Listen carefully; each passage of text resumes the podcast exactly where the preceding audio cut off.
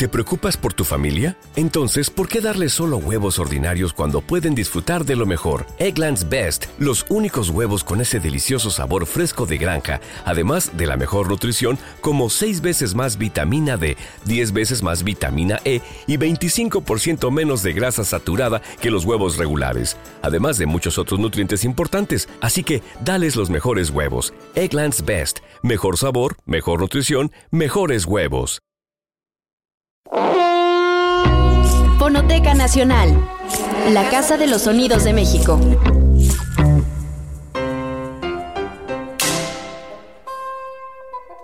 Esta semana te presentamos El arte del surrealismo. Paz, Tamayo, Elizondo y Tibol donde escucharás una mesa redonda organizada en el Museo de Arte Moderno de la Ciudad de México, la cual fue grabada en un cassette en 1973.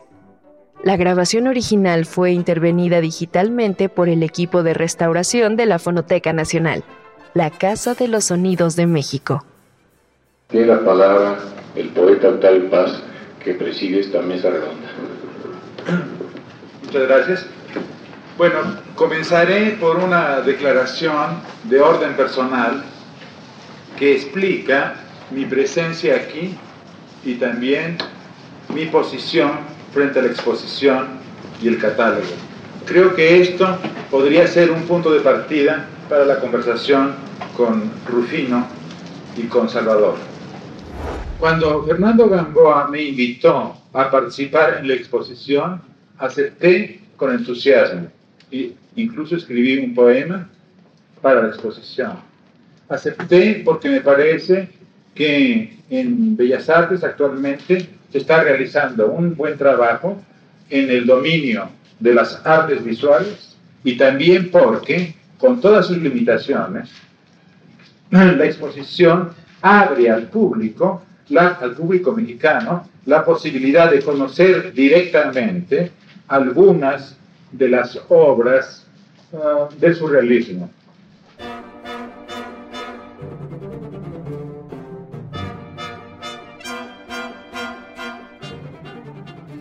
En el documento sonoro participan los escritores Octavio Paz y Salvador Elizondo, así como el pintor Rufino Tamayo.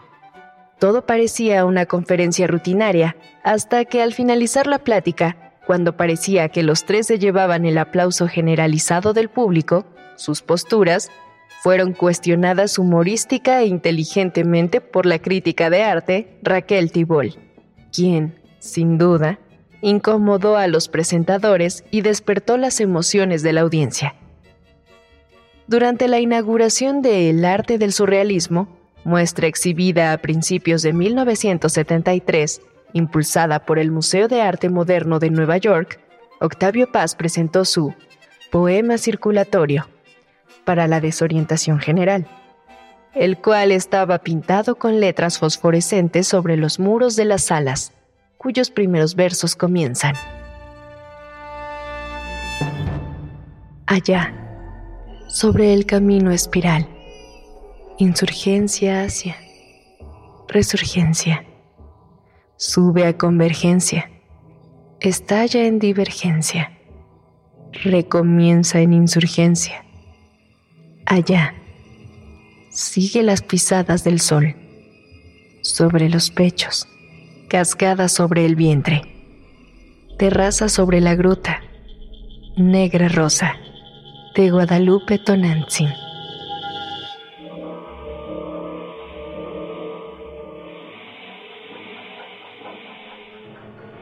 A su vez, Paz, Salvador Elizondo y Rufino Tamayo definieron sus posturas frente al surrealismo y agradecieron al gobierno en turno por mostrar interés en la difusión del arte.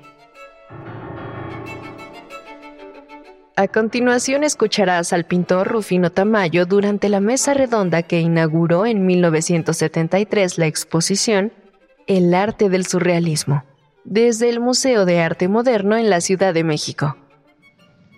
Nos llega esta exposición que es la más eh, representativa hasta ahora de las que ha habido, con 30 años de retraso.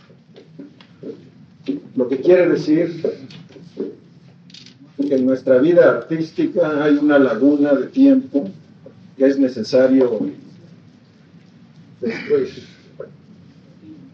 Y precisamente el hecho de que el Instituto de Bellas Artes haya traído esta exposición indica que el gobierno está muy interesado por, como vuelvo a repetir, destruir esa laguna. Es decir, el hecho artístico universal tiene repercusiones en nuestro ambiente con mucho atraso. Y yo creo que el instituto está muy preocupado por eso y estoy seguro de que va a seguir eh, con su trabajo trayendo eh, exposiciones como esta y haciendo actos eh, que nos pongan más al tanto de todo lo que está pasando en el mundo.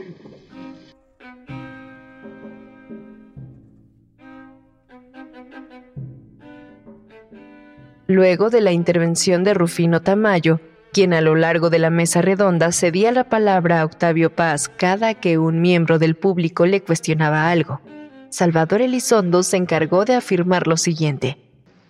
Había un objeto entre todos los que aquí se exhiben que yo no conocía ya, que todavía, casi todos los había visto en el Museo de Arte Moderno de Nueva York y deploro de paso la ausencia de algunos objetos maravillosos, que no me explico por qué no están aquí. Pero hubo uno entre todos los que están aquí eh, que me llamó poderosísimamente la atención. Es, y que en cierta manera me permitió especular acerca de la naturaleza del surrealismo, que era eh, acerca de lo cual yo hubiera querido o quiero, eh, si el tiempo me lo permite, este, hablar aquí. Es un objeto muy extraño.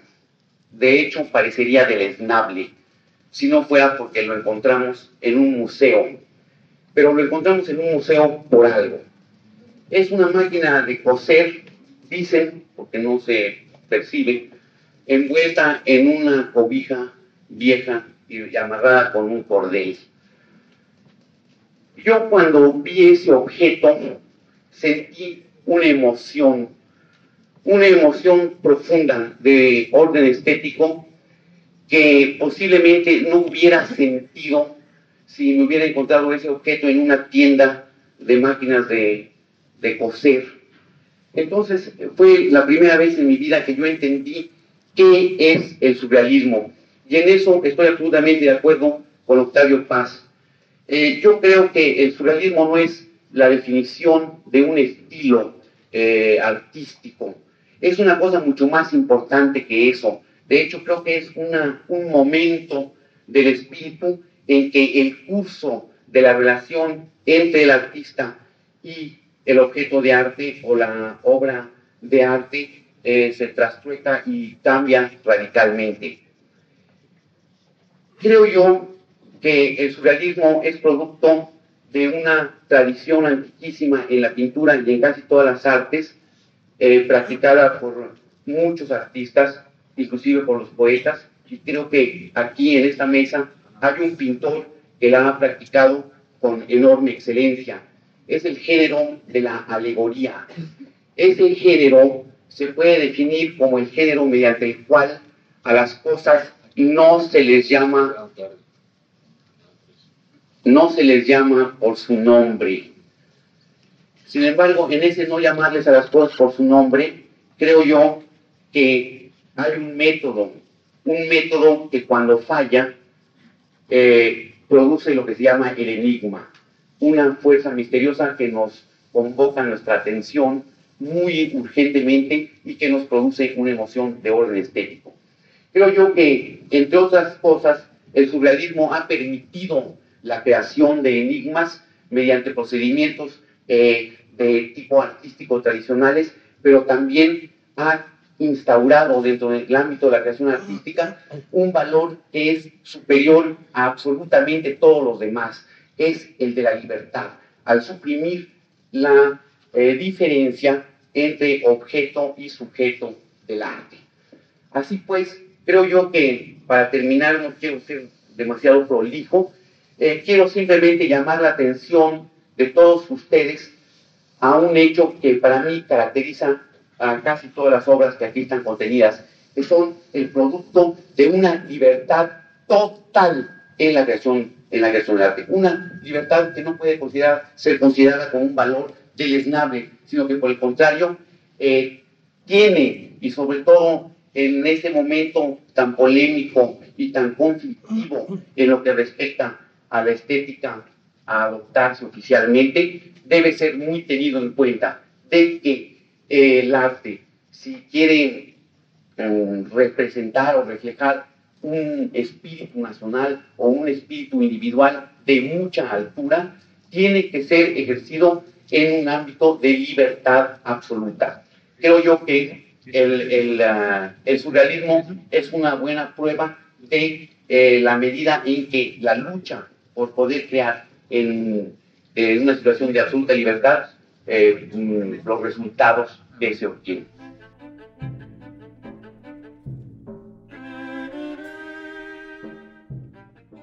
Por su parte, Octavio Paz concebía el origen del surrealismo como una extensión del movimiento romántico, tradición que se oponía a los intereses grecolatinos de otras corrientes artísticas. Paz entendía que el surrealismo, además de erótico y subversivo, implicaba una búsqueda por la libertad del individuo, la cual se oponía tanto al conservadurismo como al estalinismo.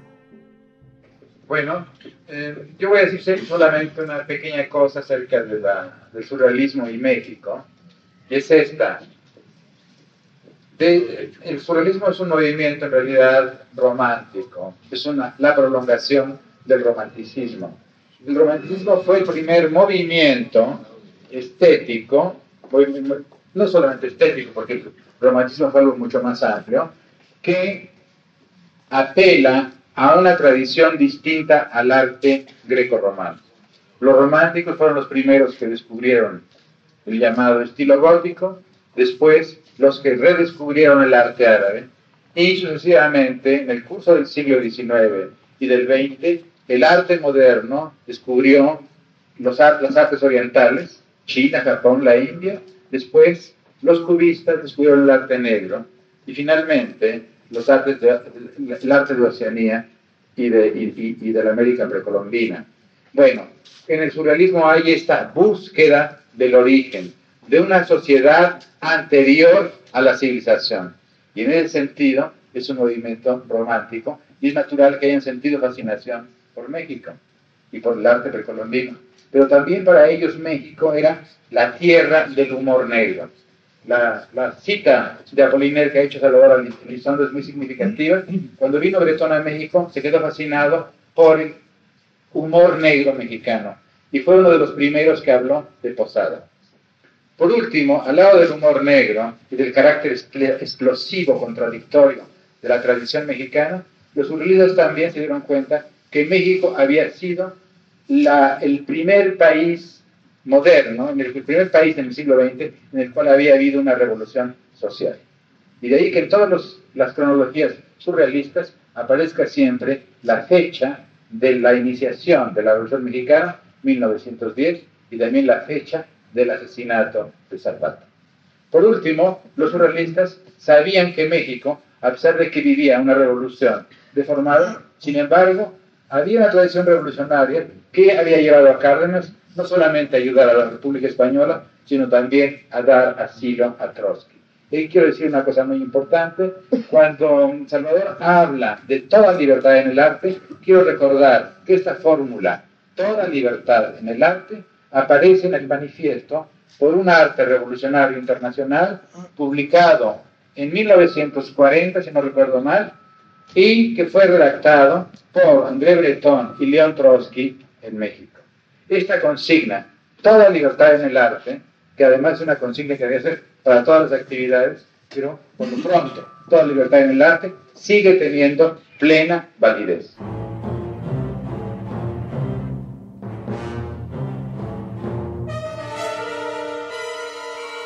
Los argumentos sobre el surrealismo de Octavio Paz, Rufino Tamayo y Salvador Elizondo, además de solemnes, parecían incuestionables. Al terminar de debatir entre los tres, se abrió una sesión de preguntas para los expositores. Las primeras intervenciones, en su mayoría, fueron un aplauso para los tres artistas, hasta que la crítica de arte Raquel Tibol pidió la palabra, levantó la voz y los cuestionó. Ah. Yo pienso, que esta última eh, cuestión que usted ha planteado es eh, de un radicalismo un poco espectacular. Eh, porque estamos en el museo, estamos todos aquí, se equivaldría a la trampa de la sociedad de consumo. Cayó usted en la trampa que hace un momento negocio. Es decir, ¿por qué nos sirve el museo y por qué acudimos al museo? Vamos a ciudades que no conocemos y entramos en los museos. Le exigimos a las autoridades y a las gentes eh, privadas con dinero que hagan museos. Tamayo se eh, pone el saco con mucho gusto y se lo agradecemos de que está donando dos museos. Y dele y dele los museos. En verdad yo considero de que el museo es anacrónico y este museo se está manejando en forma muy anacrónica. Esta exposición pudo ponerse en forma menos anacrónica. Entonces, ¿por qué saludar con tanto gusto, tanto anacronismo. No estamos hablando de una actualidad, estamos eh, solemnes, en verdad, con una total falta de humor en esta plática. Se han puesto ustedes realmente como prohombres, con un absoluto sentido.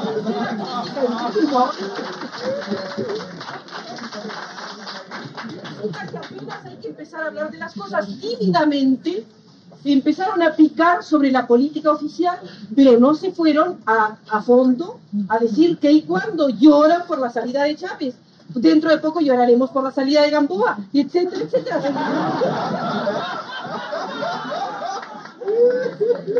Entonces, señores, hablemos con un sentido fresco, no con un sentido de ignorancia, no con un sentido fuera de todo, sino que hablemos de eso que dice usted en el poema, salgamos a la calle, estamos en la calle, al fin de cuentas, un museo es parte de la calle. No solemnicemos el museo, por favor. Entonces yo pienso que hablar, ¿no?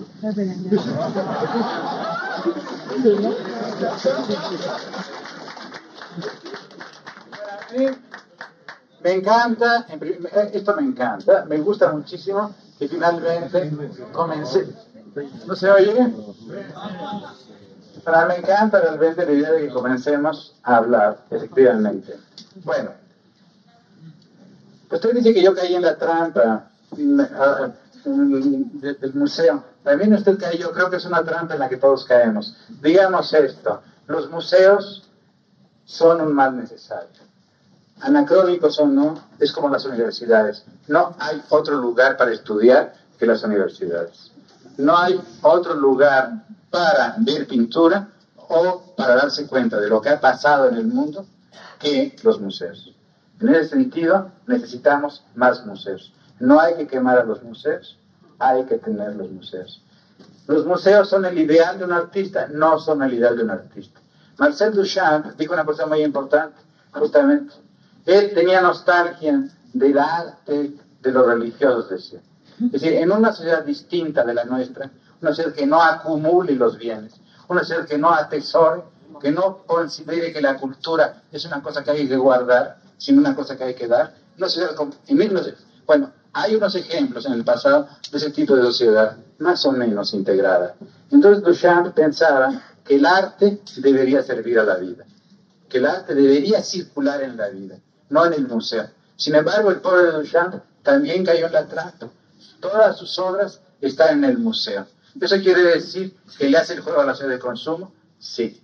¿Que le hace el juego al museo? Sí. Pero también quiere decir que son bombas de tiempo contra la sociedad de consumo y contra el museo. A los artistas no nos queda más recurso que ser bombas de tiempo, hacer la crítica dentro de las instituciones, porque fuera de las instituciones hay, no hay nada, hay el desierto. La única manera de hablar en México es hablar aquí. Yo no voy a ir a hablar al Zócalo, donde nadie me oye. Tengo que hablar aquí. Aquí en el museo. Y para decir que la vida y el arte no están en los museos. ¿Por, ¿Por, qué les molestan tanto los museos?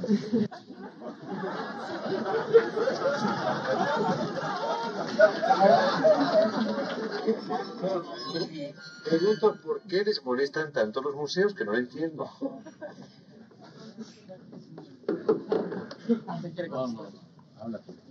Yo creo que a nadie le molestan los museos. No a todos. No, no, no. Todos se. No, luego, en verdad, hablando, hablando con humor y en serio, con serio humor, se podría, se podría decir de que hace mucho tiempo que se viene jugando con la idea de la destrucción del museo. Sí. Y con lo que se viene jugando es con la idea del mal manejo de un museo. Cuando se creó el Louvre, cuando, permítame terminar la, eh, de componer una, una ideita chiquitita. Cuando se, cuando se abrió el Louvre, que significó abrir las colecciones de los aristócratas para el pueblo, lo que se hizo fue seguir un cartabón de mostrarle cómo los aristócratas veían el arte al pueblo. Ahora estamos siguiendo ese cartabón todavía, todavía estamos aristocratizando el arte. No estamos hablando en contra de los recintos donde se pueda ver el arte. Lo que no queremos es que nos muestren el arte como hecho de aristocracia, como hecho de élite, como hecho único, aunque sea un hecho profundamente espiritual y un hecho profundamente esotérico. Eso no se lo quitamos al arte. Pero lo que queremos es que de una vez por todas se acabe con el sentido de abrir las colecciones de los señores de arriba para las gentes de abajo. Creo que ya todos estamos bastante arriba. La mesa redonda que escuchaste pertenece a la colección del Museo de Arte Moderno y fue intervenida por el equipo de restauración de la Fonoteca Nacional. Para que pudieras apreciar la discusión de los participantes, los especialistas se encargaron de buscar, detectar y atenuar los ruidos presentados en el documento sonoro, los cuales estaban condicionados por el espacio donde se realizó la grabación. De acuerdo con el ingeniero Julio Delgado, las condiciones del Museo de Arte Moderno como la cúpula de la sala donde se realizó la mesa redonda, el ventanal ubicado detrás de los expositores y la concurrencia del público aportaron una textura particular al documento. No obstante, para no sacar de contexto este audio y remarcar la oralidad del mismo, nunca se pretendió que sonara como una grabación de estudio, sino como un testimonio orgánico de un acontecimiento cultural. Cuando digo que es el movimiento más importante del siglo XX, no pienso únicamente ni exclusivamente en términos artísticos, sino en términos generales. El surrealismo fue un movimiento de subversión total que abarcó a la poesía, partió de la poesía, las artes plásticas, la moral, la política, la sensibilidad, el amor, los sueños, etc. La vida misma. Cuando digo que es el movimiento más importante del siglo XX, no pienso únicamente ni exclusivamente en términos artísticos, sino en términos generales. El surrealismo fue un movimiento de subversión total que abarcó a la poesía, partió de la poesía, las artes plásticas, la moral, la política, la sensibilidad, el amor, los sueños, etc. La vida misma. En la Fonoteca Nacional, Casa de los Sonidos de México, puedes visitar la Audioteca Octavio Paz y consultar conferencias sobre diversos temas, como la que presentamos el día de hoy. Consulta los horarios en la página fonotecanacional.gov.mx. Esta fue una producción original de la Fonoteca Nacional. Investigación, Paola Talamantes. Guión, Pedro Montes de Oca. Producción, Oscar Peralta. Locución, Lucía Bernal. Fonoteca Nacional, la Casa de los Sonidos de México.